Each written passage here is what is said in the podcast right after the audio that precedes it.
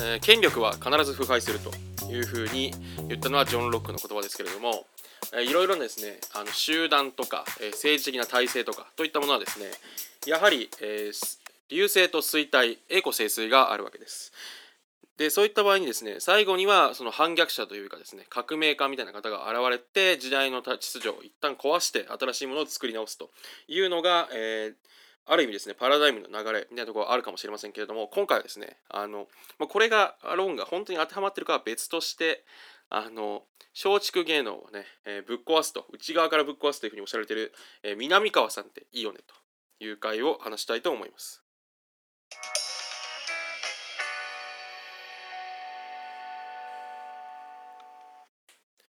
えー MC がそのこれっていいよね。今回はですねあの南川さんっていいよねと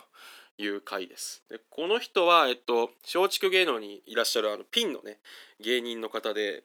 なんかあの鎖デストロイヤーとかねいうふうに紹介されたりしてることもあるみたいですけれどもえっとですねすあの松竹芸能の内部の悪口を言うと。いうようなねあの芸風の方です。えっとまあね、本人曰くその松竹芸能っていう会社が好きだからこそ内側から一回ぶっ壊して立て直そうというお考えみたいですけれどもえっとですねあの非常に何て言うんでしょうあの何でもできる人でめちゃくちゃ面白いんでまあすでに水谷さんご存知の方も多いかもしれないですけどもっとね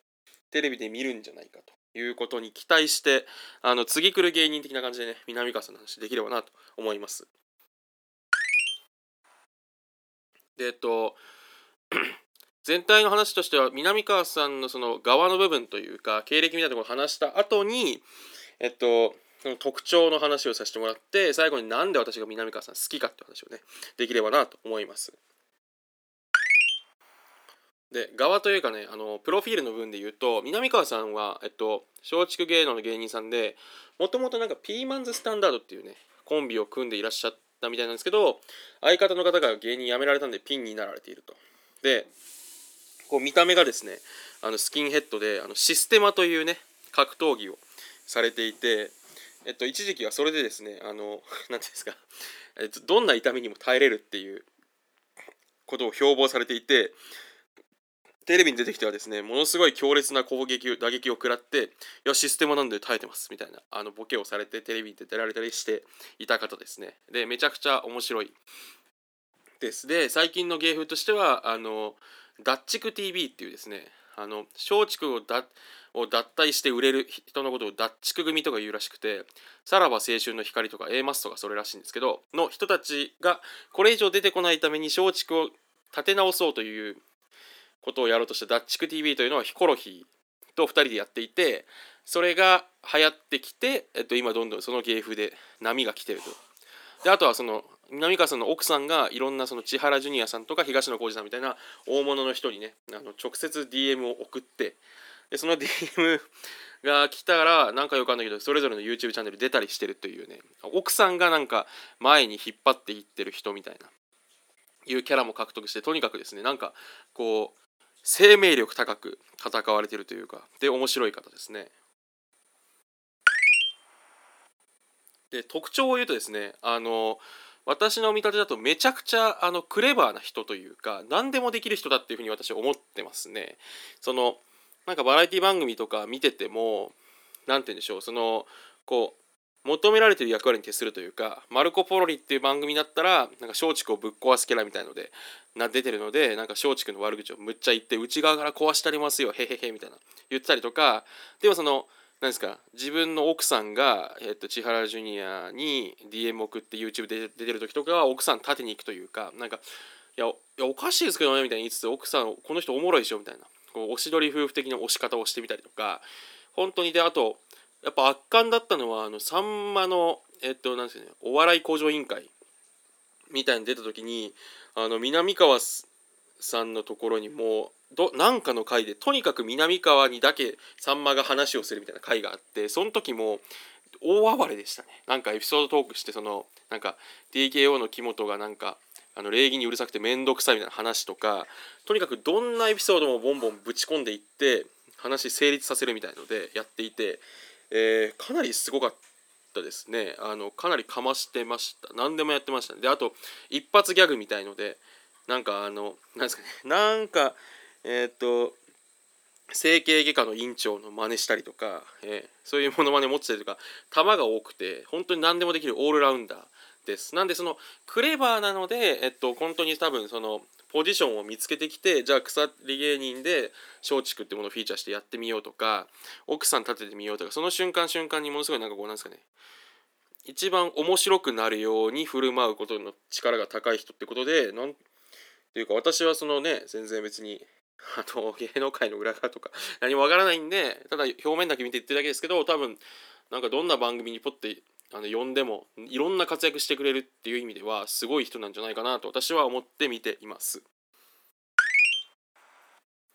で私がですねその南川さん好きなところは私そのいつかも話したか分かんないですけどトッテナムも好きだし西武も好きですとで理由としてはあのアンダードッグ感があるからということを話しましたがやっぱり私も南川さんのこのアンダードッグ感に、ね、惹かれてると思うんですよねそのいや松竹っていう今ちょっとあんま勢いない事務所にいるししかもなんか会社からもちょっと干され気味かもみたいなね。会社の悪口言ってる上にしかも人気もねもともと人気もないから。でおじさんでピン芸人でもう俺人生芸人として積んでるかもしれないってところからじゃあ何でもやったるわみたいなので何ていうんですかその システムをやってなんかしばかれても痛くないっすって言ってる芸風とかなんかなんですかね。いや俺はその今何もないからこそ逆にこっからぶち上げてやるぜみたいなそのなんなんですかねアンダードックからひっくり返してやるっていうこの眼光の鋭さというかこう激しさみたいなところがものすごい私好きなんだなと思いますね。なんででやでその上でやっぱりめちゃくちゃこうなんかあと私ブラックジョーク好きなんですよね昔から。これは何でなんですかね多分ブラックジョーク好きになったのはなんでなんでしょうそのトンネルズとかが好きだったんですかねなんか小さい頃の原体験としてトンネルズがテレビで山形出身のねマッコイ斎藤っていうディレクターなんか何の人か分からないですけどに対して「あ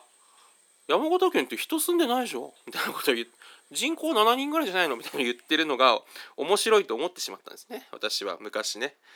えー、っていうのがあってそのね中高もちょっとブラックジョーク多かったんで私ブラックジョーク好きなんですよちょっと。っていう意味だとやっぱブラックジョーク得意ですよね南川さんはね。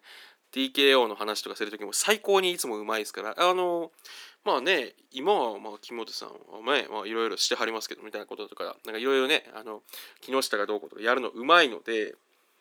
その辺がその今何かと大変そうな松竹芸能ってところを生かすためのなんかだからちょっとそういうこうブラックジョーク気質というかあの悪いことを楽しむ人だと思うんですけどそれがやっぱり私のツボに合ってるんだと思いますね。なんでぜひそのマルコ・ポロリとかねあのもうそうですしチャンスの時間とかもそうですねぜひ見ていただければなと思います。あの南川さんめちゃくちゃあとさんまの東大方程式多分見る方法もないかもしれないですけどもし何かねあのまあその私が別にそれをね推奨するわけじゃないですけどまあ違法サイトとかでねもし見つけてこれるんだったら南川さんの回見てもらうとこの人すげえと思うと思うんででこれからどんどん出てくると思うのでぜひね注目していただければなと思います。えー、今回は以上です。明日